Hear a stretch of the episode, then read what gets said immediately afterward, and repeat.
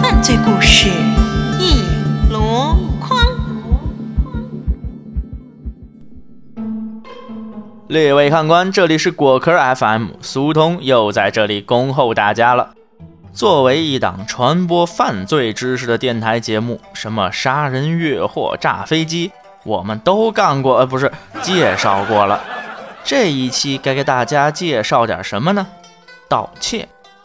您可别以为这小偷小摸的没什么意思，只要偷得对，小偷小摸兴许都能当上盗圣呢。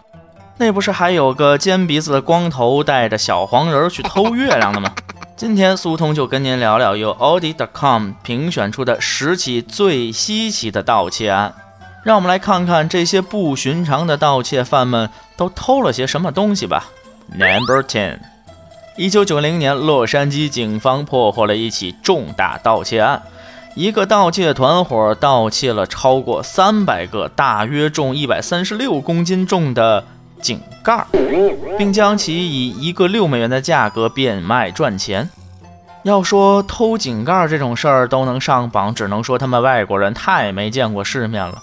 在我们天朝，那，哎呦，谁把井盖偷了？哈哈哈当然，偷井盖其实也可以很有品位。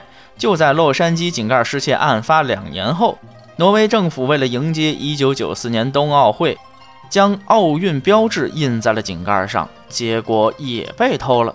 没准儿偷这些井盖的家伙，把那些印有奥运标志的井盖当成大号奥运纪念币了，也说不定。Number nine，偷个井盖显然只能用来卖废铁。但能卖废铁的物件可是比比皆是，比如说一座铁桥。二零一二年四月，捷克的一个盗窃团伙在斯拉夫科夫生生的就偷走了一座重达十吨的铁桥。据捷克铁路部门称，这群小偷对外宣称他们是来拆除这座铁桥的。获得同意后，他们拆除了这座铁桥，盗走了价值上百万的铁轨。直到小偷们干完收工之后，铁道部门才发现自己被耍了。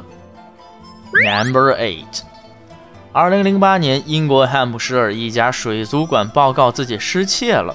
不过，窃贼并没有拿走保险箱里的英镑，也没有偷走商店中的毛绒玩具，他们把一条在英国非常罕见的鲨鱼盗走了。水族馆主人说，他们从印尼购买了两条鲨鱼，而这对恩爱的鲨鱼夫妻刚刚生下六只小鲨鱼。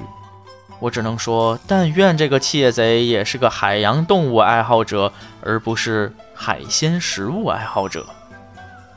Number seven。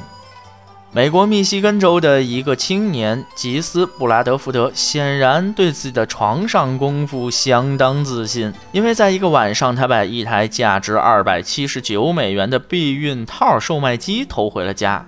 幸亏警方接到报案后立即出警，回收了四十八个避孕套和三十一点七五美元的钢镚儿，不然我还真想知道他一次到底能用掉多少个套套。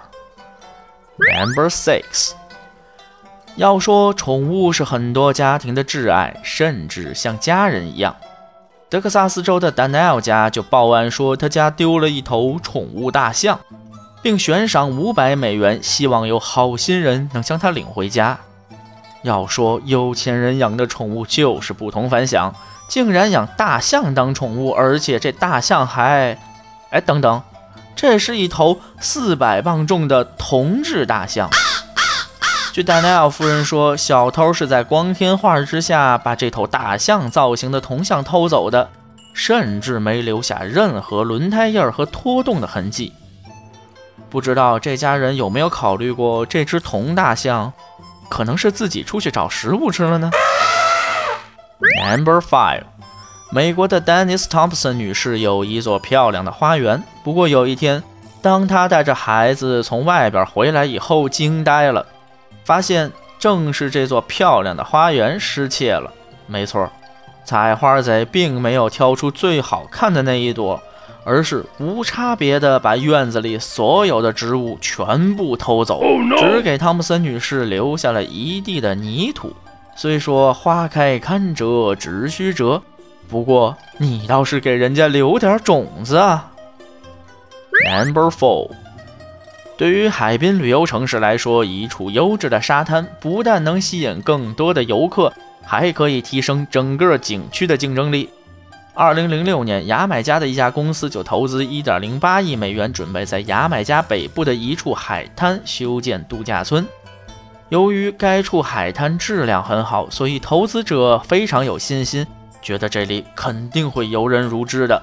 不过，到了二零零八年，不但投资没收回来，连沙滩都无影无踪了。据当地警方称，有人偷走了五百车的沙子，价值高达八百万美元。不得不说，这票玩的实在是太大了，连牙买加首相都对本案非常重视。当地警方立即开始调查，截止到二零一一年，已经有三家公司被起诉。Number three，加州的一家汽车经销商一直对于自己的店面布置十分满意。一只三百五十磅重的充气大猩猩举着一辆汽车站在屋顶。有这样震撼的招牌，生意想必是不错。不过有一天，他们就笑不出来了。这只引以为豪的大猩猩竟然被偷了。这家汽车经销商的经理也是百思不得其解。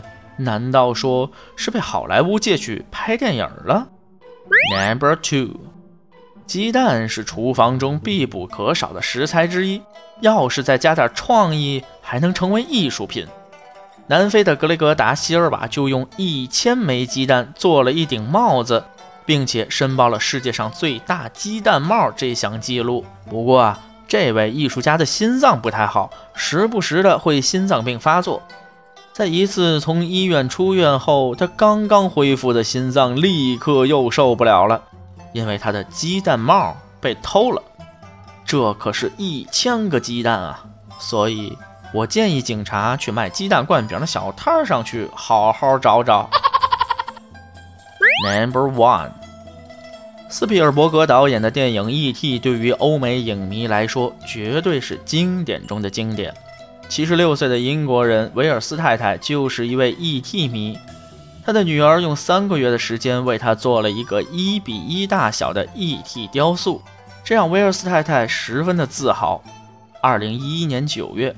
这个仿真的 E.T. 竟然不翼而飞，威尔斯太太非常伤心，但她坚持认为这一次 E.T. 一定是回到了他的星球吧。不过一年之后，当地海岸警卫队接到报警称，海岸上有不明漂浮物，可能是外星生物。警卫队赶到一看，原来是威尔斯太太的 E.T. 又回来了。